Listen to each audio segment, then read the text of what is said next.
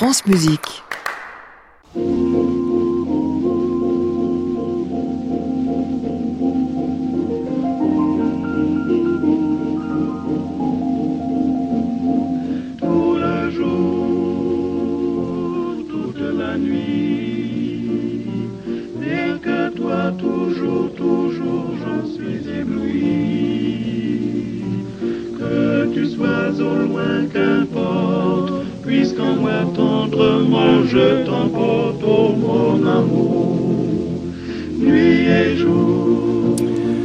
Bonsoir à tous et bienvenue dans le Classic Club sur France Musique tous les soirs de la semaine 22h en direct depuis l'hôtel Bedford à Paris au 17 rue de l'Arcade. Ce soir, trois invités au moins pour faire une émission de voyage. Voyage dans l'espace et dans le temps. Dans l'espace d'abord puisque nous irons de Paris à Constantinople en passant par Montréal. Oui, vous allez me dire ça fait un drôle de saut mais on le tentera. Et puis dans le temps ensuite puisque nous irons du 11e siècle jusqu'à la création la plus brûlante en passant par l'improvisation éternelle. Nous sommes jusqu'à 23h avec euh, Joséphine Markovitz, Gilles Pape et Antoine Gerber. Bienvenue à tous dans le Classic Club.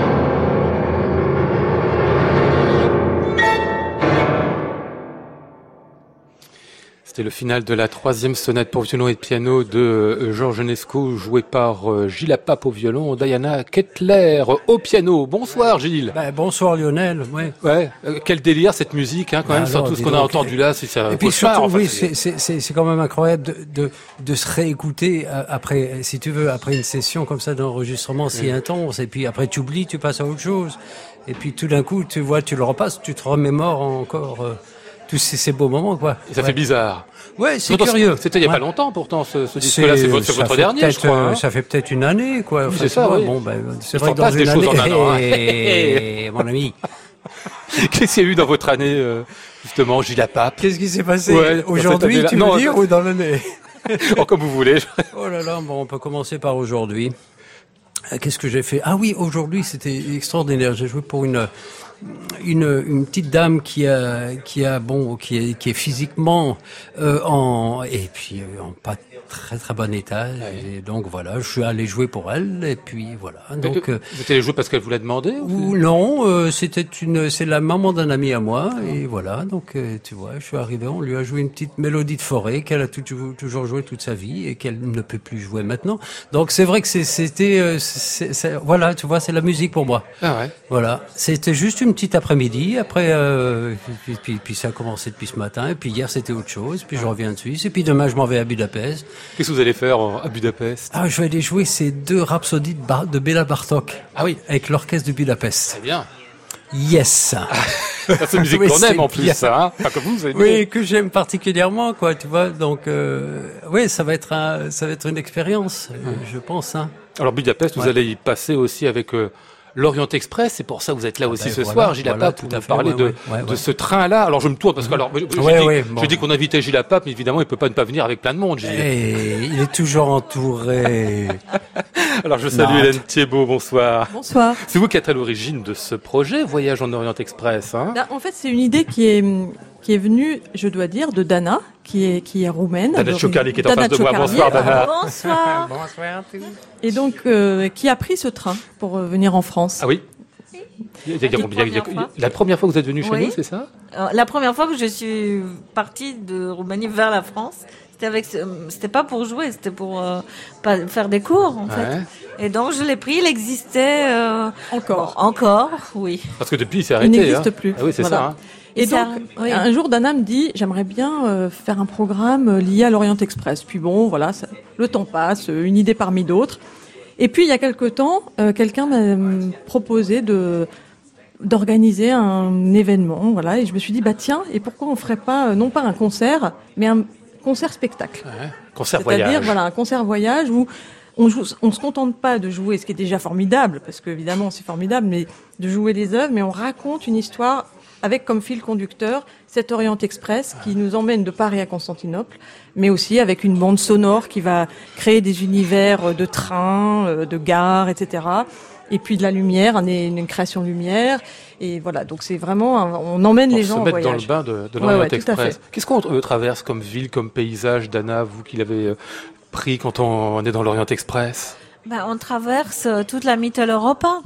Euh, euh, avant le train partait de Constantinople. Moi je l'ai pris à Bucarest, mais euh, ensuite c'est donc c'est la frontière avec la Hongrie, Budapest, euh, Vienne, Salzbourg, Munich, Strasbourg, Ah oui. voilà. Ça, c'est dans ton C'est- sens, Dana. Mais alors, Voilà. par contre, nous, on le fait dans l'autre sens. ouais. Parce qu'en fait, le premier, il est parti de Paris. Il est parti de Paris jusqu'à Constantinople en 1883. Ça lui fait 135 ans. Ouais. Et Voilà. Il a fonctionné pendant 135 ans, l'Orient Il s'est arrêté en s'est arrêté 2009. Ah, d'accord. Voilà. Et depuis, le- il il Et quoi, après, il y a eu des sortes de, de, de, de- de- d'express euh, qui reprennent l'idée de l'Orient Express, mais c'est Ouais. plus du tout le train euh, extraordinaire que c'était. Le standard était sans doute différent, non? Entre ce qu'il y avait à l'époque et ce que tu as pris toi. Ah oui, non, Alors. c'était pas du tout le même. Voilà, euh, non. C'était pas le train de Bah, luxe, déjà, de toute façon, l'Orient Express dans l'imaginaire, c'est euh, ce qu'on voit dans le, qu'on lit dans les, le roman d'Agatha Christie, le roman, le roman. Donc très très luxueux justement, avec euh, que de, de c'est une euh, sorte de palace euh, sur les rails. Roulant, oui. oui. Oui, et effectivement, c'est pas. euh, c'est- pour moi, c'est une expérience de cœur, c'est une expérience de vie. C'est l'aventure d'une vie quelque part. C'est ça qui symbolise l'Orient Express. Mais euh, le, le, train en lui-même, euh, c'était plus du tout. Ah ouais, vous étiez en deuxième, en deuxième classe, vous, c'est ça Oui. Si, il y avait peut-être même une troisième classe, non ah, Comme les, ouais, les trains indiens. Mais, mais combien de temps fallait-il pour euh, euh, il fallait euh, deux nuits et un jour. Deux nuits et un jour. Oh, ça va, c'est court, c'est pas non plus un périple, quoi. Euh, moi, enfin, quand même, faire trois jours de bah, tu sais, oui, un jour et demi de train, c'est pas, pas, rien. Ouais. Bon, enfin, tu, Pour moi, c'était encore plus long parce qu'il a été très, très en, presque un jour en retard. à, sa, à, sa, création, c'était 81 heures le Paris-Constantinople. 81 heures 81 heures. Ah oui, oui, ça fait trois jours, c'est ça. Et 9 heures. D'accord. Vous l'avez jamais pris, vous, Gilles Pape. Non, l'Orient Express, non, non, non, c'est c'est vrai que j'ai dû voyager, ouais, trois jours pour aller de en Inde jusqu'à l'Himalaya, oui. Ah oui, c'est comme ça, oui. Ça vous l'avez fait en, Mais ça, c'est oui. Quand je parle de troisième classe, c'est de la troisième classe. Oui. vous avez voyagé beaucoup, vous en plus. Oui, hein, bah, oui, ça, oui, oui, C'est quoi que vous aimez C'est le, le trajet, les paysages qu'on traverse. Oh, bah écoutez, c'est toujours difficile de raconter et de visualiser. Indien. D'accord, oui. c'est intéressant que ça, non C'est pas comme les toilettes qu'on pouvait trouver dans cette euh, dans cette bel hôtel du reste, hein du Bedford, où on est, on en reparlera tout à l'heure. l'hôtel du Bedford, voilà. Je parle des trains indiens qui remontent vers, euh, vers, vers, ben oui, vers l'Himalaya. Mais c'est vrai que c'est fabuleux. C'est vrai qu'on reste dans un train comme ça, on s'imprègne. Moi, j'ai des, des, copains qui, qui, qui, refusent de prendre l'avion et qui, qui font tous leurs déplacements en train. Ça peut être tout simplement en question d'écologie, de tout ça, déjà d'une part. Mais le fait de se retrouver dans un train, bon, on est, on est, on, on, se sent bien. Enfin, finalement, même. Ouais, on s'ennuie pas un peu dans un train quand même, non euh, ah, non, ah non, pardon. Dans, dans ce train-là, euh, moi, tout ce que j'ai pu lire, la littérature qu'il y a sur cet Orient Express, sur tous les express d'ailleurs, parce qu'il n'y avait pas que l'Orient Express, il y avait le, le Transsibérien, il y en a eu pas mal. Et en fait, c'est vraiment des trains euh, où il se passe une vie incroyable parce ah. que d'abord il y a le wagon restaurant c'est un c'est un, un, endroit très très important où tout le monde se retrouve euh, et puis euh, bon il se passe des tas de choses euh, dans un train pendant trois jours et demi voilà c'est des grandes bah, aventures c'est le, voyage c'est le train à l'avion on n'a pas le sentiment de voyager eh oui. on est catapulté quelque part mmh. Mmh. Mais c'est la, le trajet, démarche, oui, le, le trajet, on le sent. À, l'époque, à l'époque, ils faisaient même monter des musiciens dans le train pendant les escales ah pour leur dire, bah voilà, on est en Hongrie, on va faire, on va vous jouer une petite xardas ah euh, avec des musiciens de Zigan de Hongrie qui venaient et qui repartaient. Et puis après enfin c'était incroyable hein. mais ouais moi j'avais enfin personnellement j'ai fait ça avec un bateau une croisière comme ça en passant dans, justement en, en, démarrant en Roumanie. Et on est redescendu jusqu'à Passau donc en bateau sur le Danube. Et à chaque, si tu veux, à chaque pays, des, des tziganes arrivaient. C'était un film. C'était absolument prodigieux comme expérience pour moi, tu vois, parce ah que j'étais invité sur un bateau, mais ce qu'il y avait de plus basique, et c'était un bateau bulgare. Et donc, si tu veux, dans chaque, chaque port, chaque entrée différente, chaque pays différent, il y avait des musiciens traditionnels qui montaient.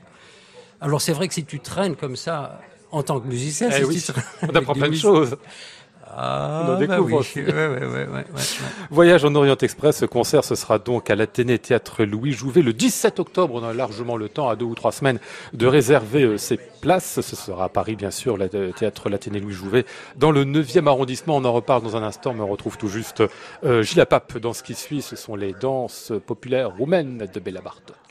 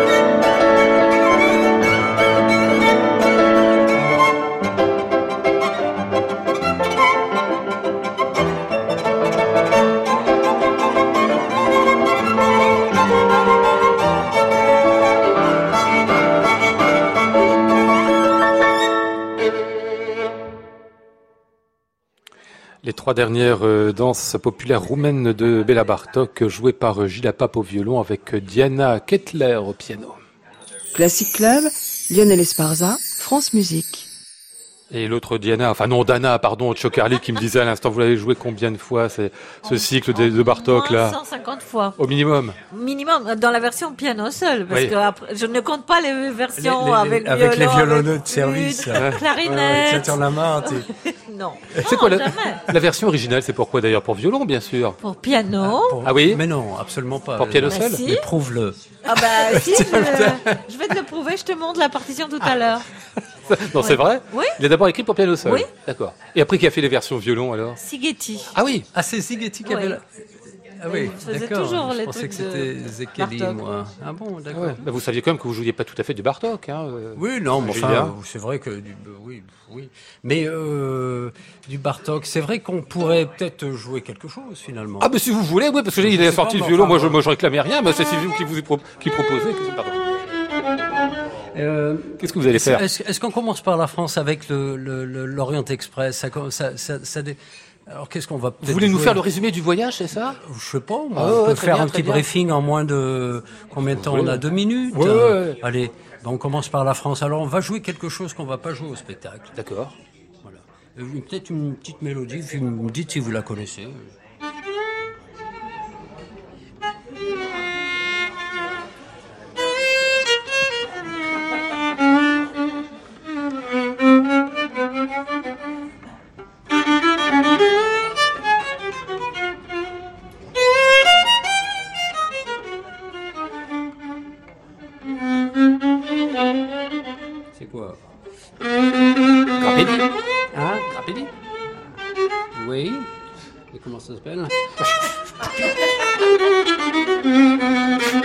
On est 15 et personne ne sait.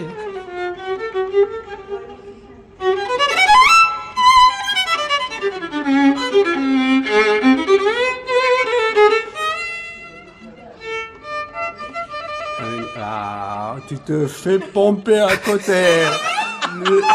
Ça fait pas la radio, ça. Personne n'a soufflé Moi, je me fais des...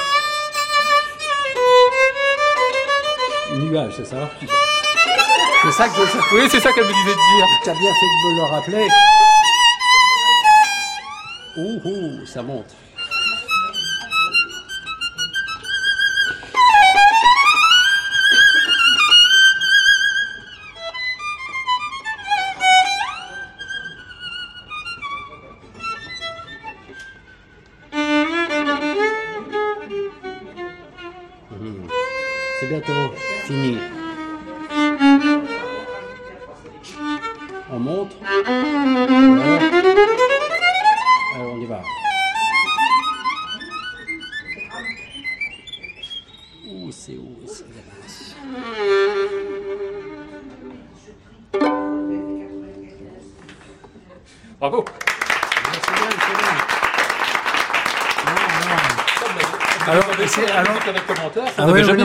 C'est qui qui t'a sifflé ça là Non, c'est Denissa qui était là, Ah, qui est juste derrière. Non, non, mais c'est celle qui m'a fait, m'a fait un signe est-ce que c'est ciel. Denisa Kershova? Oui, c'est Denissa Kershova qui est venue là ce Mon soir. Dieu. Oh, c'est- non.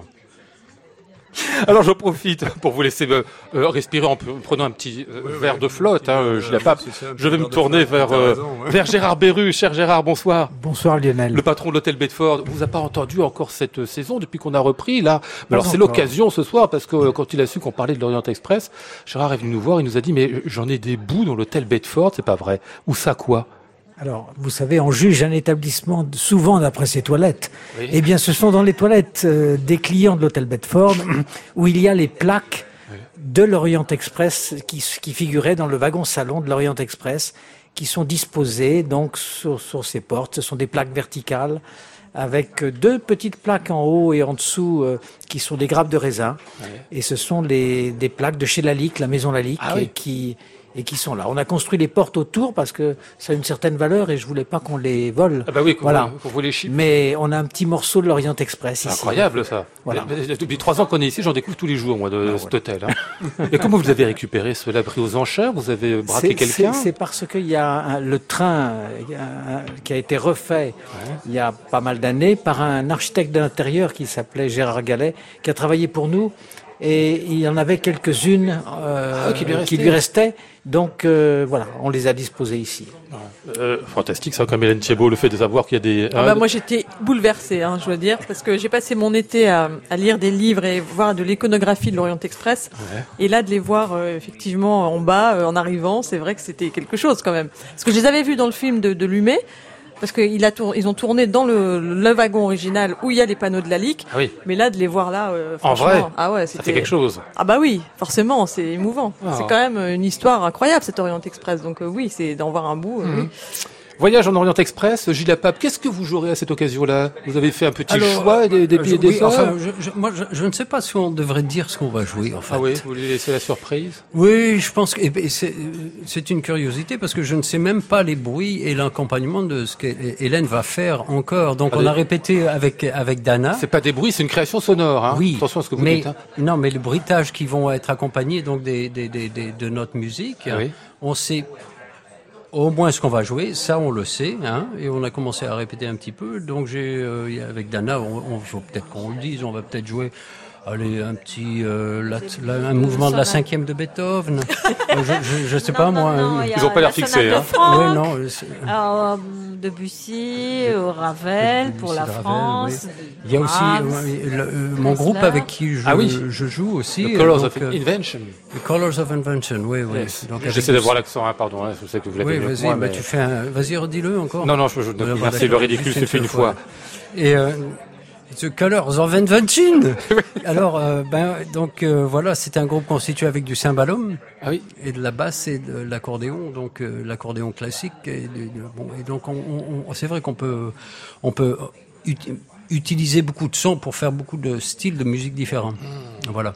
Donc, Estelle, euh, ben, pour euh, pour Hélène, ça va être une une une aventure pour nous aussi, hein, parce que ça va tout va se créer, je pense, deux jours avant le, le spectacle, Ah oui. c'est ça Enfin, il y a quand même beaucoup de choses de faites, mais c'est vrai Oui, que c'est c'est c'est pour oui, enfin la, la rencontre de tout le monde, c'est-à-dire de la bande son, des musiciens, des, de la lumière, tout ça va se faire euh, au dernier moment. Ah oui, c'est ça. Mais c'est quand Comme même ce qu'il faut dire, c'est que ce qui est passionnant dans ce voyage, c'est qu'on passe de la musique écrite en France et en Allemagne et par le rail. On, on traverse l'Europe et on arrive en, Orient avec de la musique de tradition orale. Ah oui. Et tout ça est touché avec au milieu Enesco, Bartok qui mélangent les deux, l'écrit et l'oral. Et ça, c'est vraiment incroyable parce que on- Oui, puis et- c'est toi qui a, qui a même décidé de ce que tu voulais qu'on joue. Donc elle a vraiment une idée, a vraiment une idée précise, une conception vraiment euh, bien précise de, de ce qu'elle veut qu'on. Voyage en Orient Express, ce sera donc le mercredi 17 octobre à l'Athénée Théâtre Louis Jouvet à Paris autour de Gilles Pape, d'Anna Ciocarli, le Colors of Invention. Yes. Yes, et quelques autres encore. Allez, on va poursuivre à 22h24. Je remercie euh, tous les quatre qui sont venus nous voir merci ici. Gilles, restez bien. là parce que les, les autres invités vont prendre la place dans un instant. Et entre autres, euh, Antoine Gerber qui est juste à côté et qu'on écoute ici euh, avec le Diabolo Sin Musica.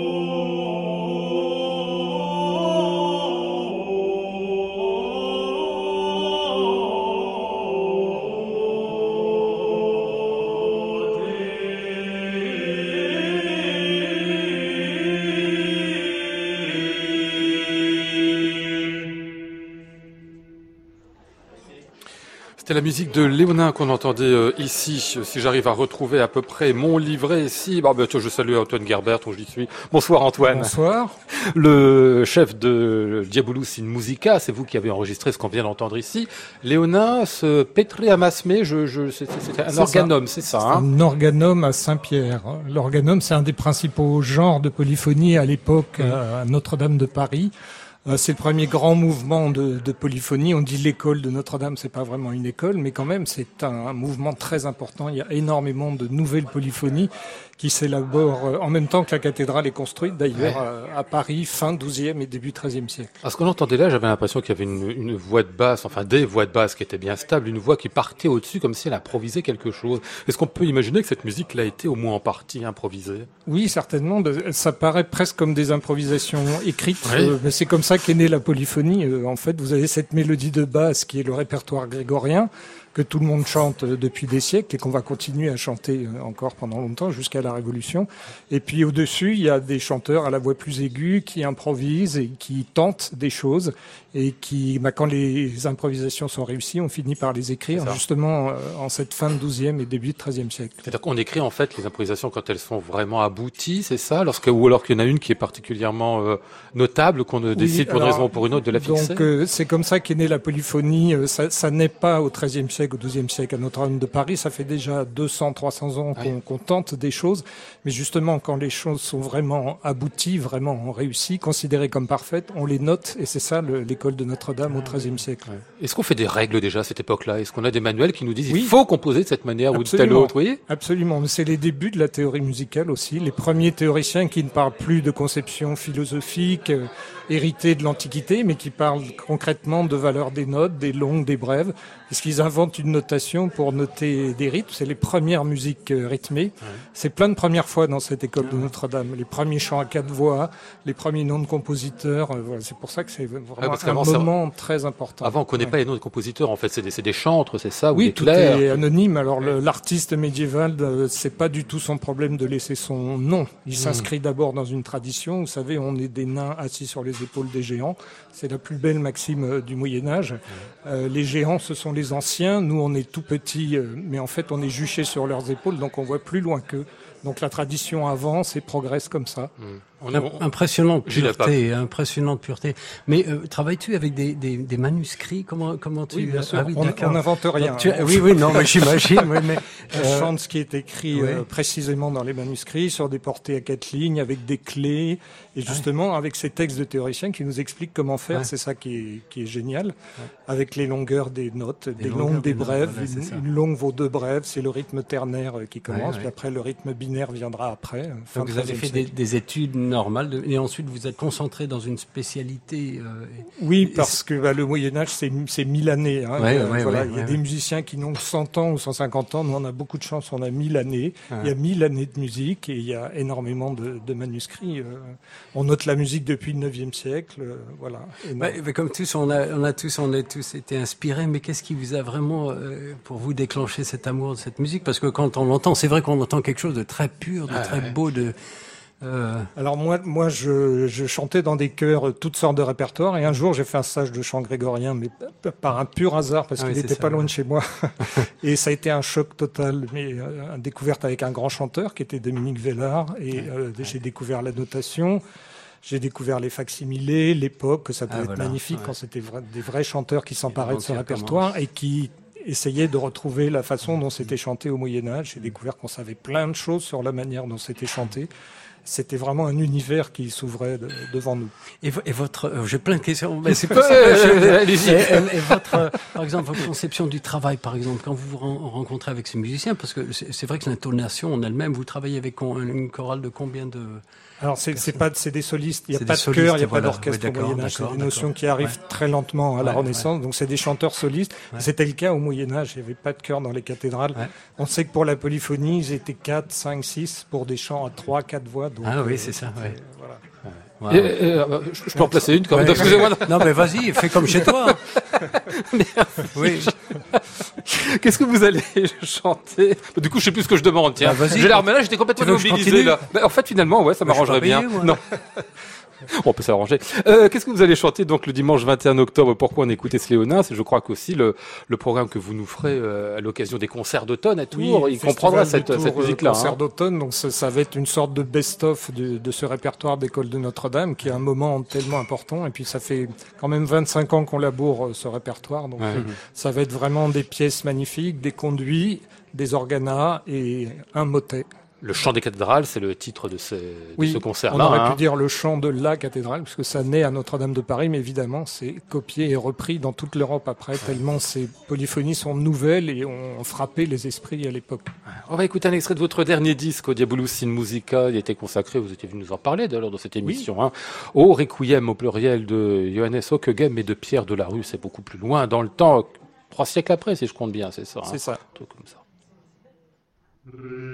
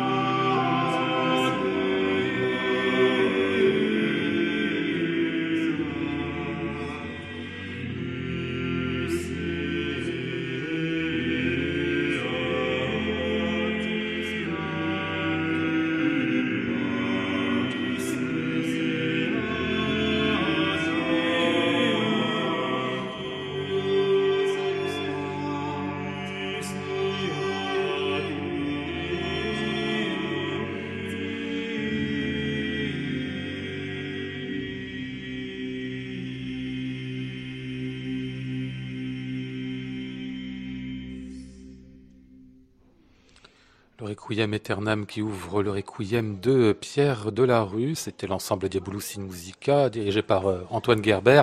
Leur dernier disque paru il y a quelques mois chez Bayard Musique. On les retrouvera en concert à l'occasion du festival Concert d'automne à Tours. Ça se déroulera du 12 au 28 octobre. Premier week-end avec plein de, de beaux mondes, chanteuses, Anne Allenberg, Julia Lechneva ou encore Vivica Geno.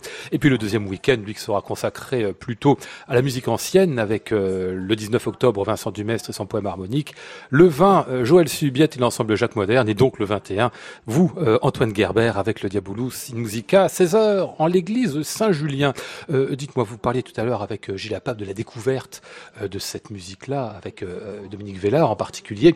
L'aspect physique doit être fondamental, parce que quand on entend ça, on se dit que chanter en groupe, comme ça, les uns après des autres, une musique qui est tellement organique, ça doit être physiquement quelque Tellement chose. Ancré, oui, surtout avec ces longues notes tenues. Quand on euh, écoutait l'organum de, de Léonin, ouais. c'est vraiment terrible pour les voix inférieures. D'ailleurs, on, on, appelle ça une voix de teneur, qui a, qui a, donné le mot ténor, parce que vraiment, il faut tenir ouais. avec une conduction. Et oui, c'est extrêmement physique. Ce sont un peu des athlètes, euh, les chanteurs, euh, je trouve, pour tous les répertoires peut-être, mais ça s'entend dès le début, oui.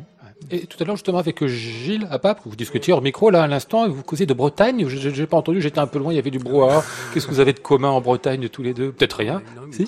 Pardon, Gilles? De, il y avait beaucoup de, de, de, d'affinité avec la musique oui, bretonne. Oui, bien sûr. Bah, ce sont les mêmes modes. On a fait un programme avec une très grande chanteuse bretonne, Marthe Vassalo, et ça marchait ouais. tout de suite avec nos chansons de Trouvert. C'est les, les, mêmes modes qui sont exploités, quelquefois de la même manière. Donc, c'est pas la même langue, c'est pas les mêmes siècles, c'est pas le même répertoire, mais la confrontation musicale était évidente, euh, directe. C'est-à-dire qu'il y a une généalogie entre les deux ou c'est hasardeux? Non, mais tout, toutes les musiques traditionnelles euh, françaises et du monde entier euh, obéissent à des modes. Et, mmh. et, donc, il y en a qui sont très proches des modes ecclésiastiques. Le mode de Ré, euh, très simple, avec la quinte Ré là, et dans toutes les chansons bretonnes, on le retrouve aussi dans le chant grégorien. Donc, ah, c'est ouais. facile ça, de faire ce des qu'ils disent dans la musique traditionnelle, people's key. Oui, oui, oui. C'est quoi people's key, pardon People's key, c'est la, la, la, le, le, mode normal que tout le monde utiliserait, le mode de Ré. Oui. Ouais, ouais, le mode ah, central avec un ton au-dessus, en dessous, puis un demi-ton après, voilà, de chaque côté. C'est le mode le plus équilibré, le premier mode. Mmh. Parce que vous en avez pratiqué des tonnes de, de, de, de musique euh, autres en Europe et ailleurs, hein, Gilles Pape. Et vous, vous repérez justement vous Oui, aussi, enfin, c'est vrai que quand on est amoureux d'une Bretonne... Ah, c'est votre cas? Oui, oui c'est mon cas aussi. Alors voilà. C'est aussi. mais J'espère que c'est pas la même. Ah. Pour ça, l'émission va pas se terminer. Est-ce que c'est celle-là ou... Non, c'est pas celle-là. Ah, c'est pas celle-là. Bon, d'accord. Ah, ben, je peux la garder alors. C'est merci. bon, on pourrait s'en découvrir comme ça. Oui, non, mais bon, euh, pour Et le diable. Bretonne pour la 2. Oui.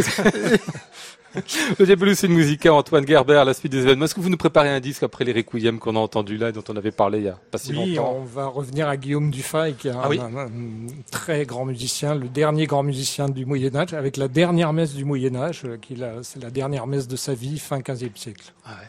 Vous nous avez déjà donné les disques du Faille, hein je me souviens. Oui, si la face pâle, par exemple, cette face-là voilà, quelques autres encore. Hein. Il y a une quinzaine d'années, ah ouais. un beau succès, et on revient à ce grand compositeur. Ah ouais, qui mérite. Il y a beaucoup de choses en plus, parce qu'on retient de lui quelques pièces, mais évidemment, tous ces compositeurs-là, en fait, on en a ah oui, beaucoup plus beaucoup, qu'on beaucoup de messes et beaucoup de musique profane aussi, même si c'était des religieux, ils ont composé dans tous les domaines. Mmh. Vous verriez faire ça avec euh, du Faille, je sais pas, avec Gilles Pape, qui vous ferait euh, en bah, dernière partie bah, de programme une sorte d'improvisation. ce serait un honneur, un grand bah, plaisir. Ouais, bah oui, mais écoute, non, mais c'est vrai que les, les, ces petites mélodies bretonnes sont jolies. Moi, j'en ai appris une. Ah oui? Je peux te, je peux te la jouer Ah bah oui, vas-y. C'est en quatre parties. Oui. C'est un ami qui s'appelle Christian Lemaître. Je ne sais pas si tu connais. Mais là, il le fait en si.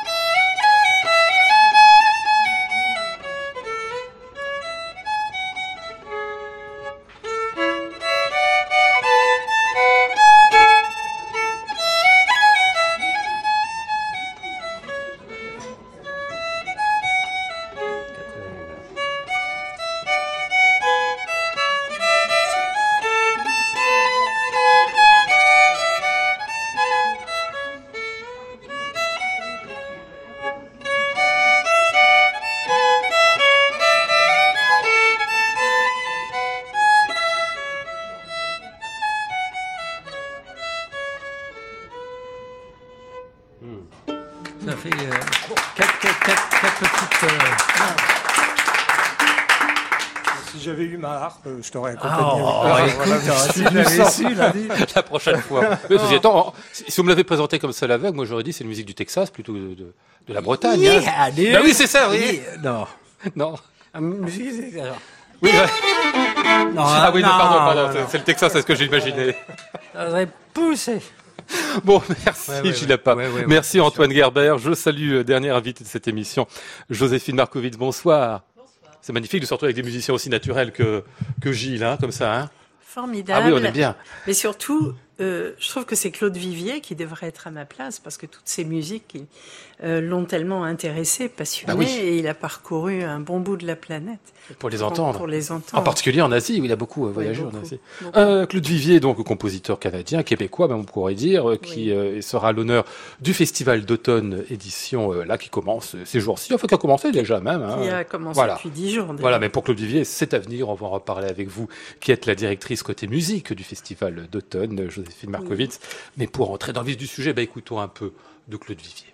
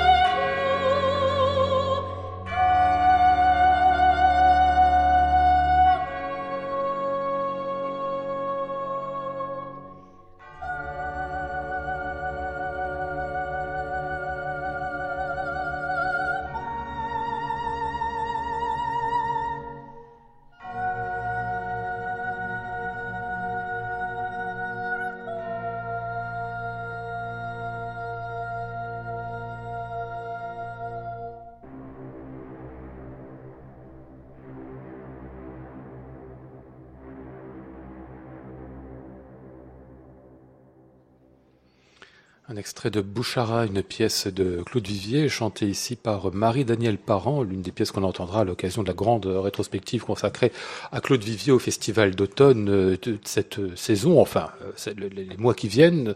Le premier concert euh, Vivier, ce sera jeudi à Radio France, et ça se poursuivra, quatre concerts et un opéra à Copernicus qu'on pourra voir, on en reparlera un peu plus tard, jusqu'au mois de décembre.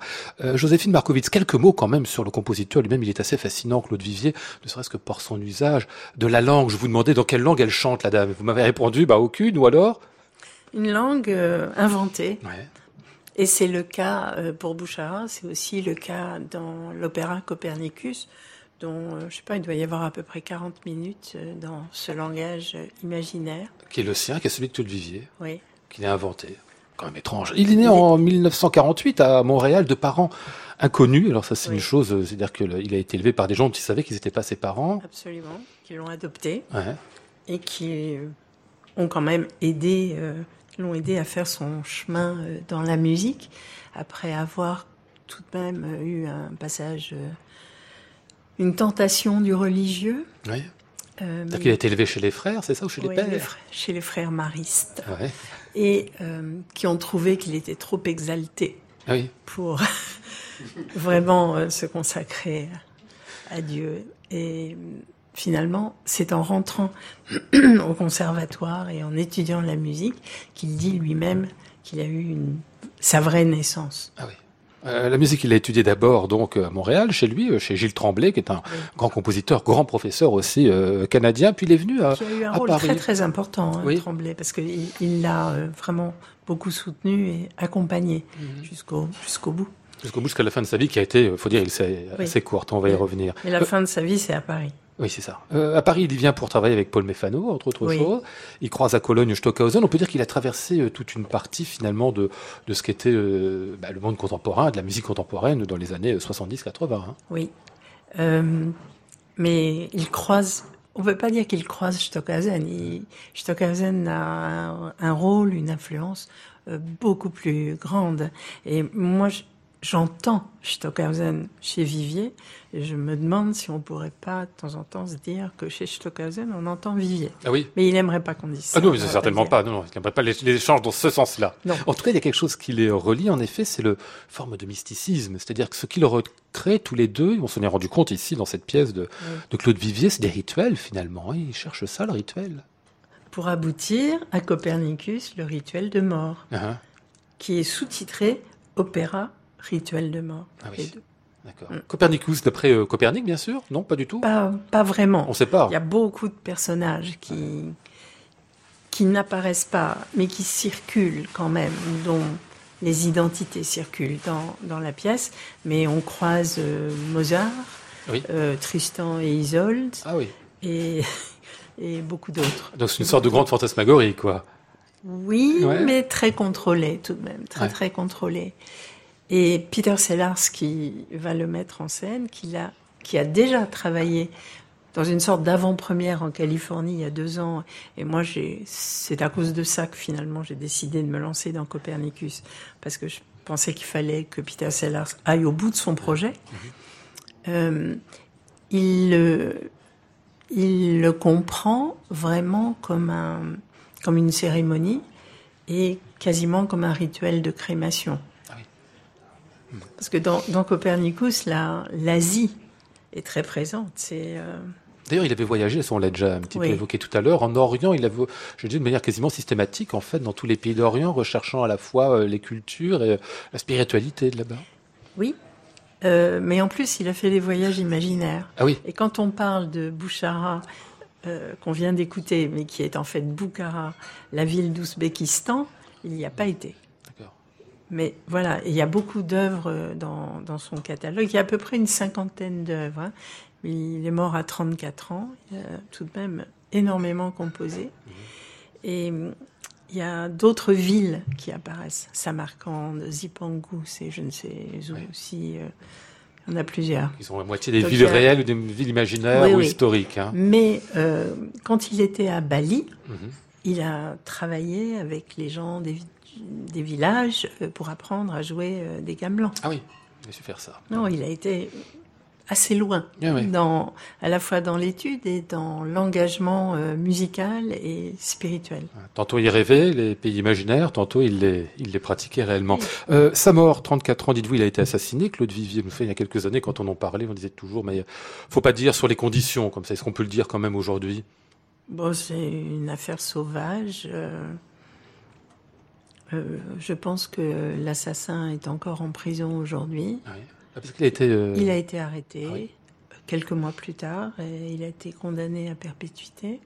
Et en fait, vous savez, il y a cette histoire très étonnante de de la la réalité. Il a écrit cette œuvre qui s'appelle Crois-tu en l'immortalité de l'âme, mhm.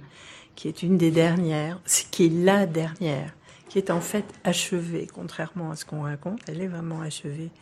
Mais à la fin, il y a un dialogue, parlé, euh, chanté, et c'est Claude lui-même qui raconte une rencontre euh, avec un homme qui va l'assassiner. Ah oui. Et quelques mois plus tard, c'est ce qui est arrivé. D'accord. donc c'était euh, comme s'il y avait eu la prémonition finalement de ce qui, allait, se, passer. Alors ce qui est assez étonnant, mais ça c'est les hasards, pas les hasards, mais enfin les volontés de, de programmation. Euh, le concert avec l'ensemble intercontemporain réunit les deux œuvres euh, douloureuses de Vivier et de Griset les quatre champs pour franchir le seuil mhm. et Crois-tu en l'immortalité de l'âme? Qui sont toutes les deux des œuvres de passage vers, le, vers une forme au-delà après la mort. On va écouter de, Claude Vivier un extrait de ce Copernicus dont vous nous parliez juste à l'instant, Joséphine Markovitz.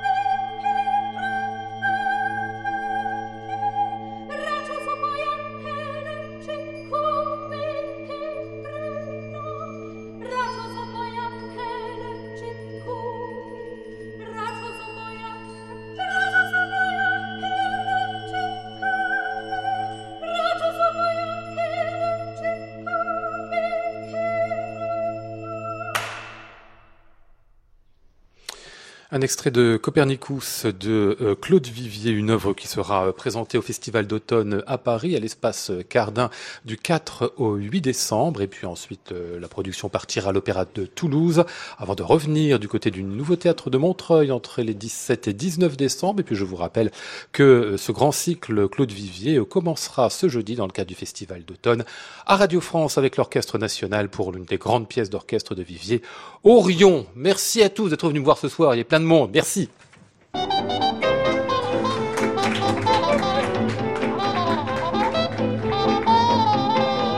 Nous étions avec Flora Sternadel, Maud Nourri, Antoine Courtin, Pierre Bornard et Frédéric Héroux. Voici le ciel peuplé de ces moutons blancs, voici la mer troublée, spectacle troublant. Je vous retrouve demain mardi sous le titre En blanc et noir. Nous serons avec le pianiste François Frédéric Guy, je vais y arriver, merci, et Jean Lucot. J'entends la ville qui me dit bonsoir, et moi sur le quai de la gare, je dis de mon mieux des mots d'adieu. À réécouter sur francemusique.fr.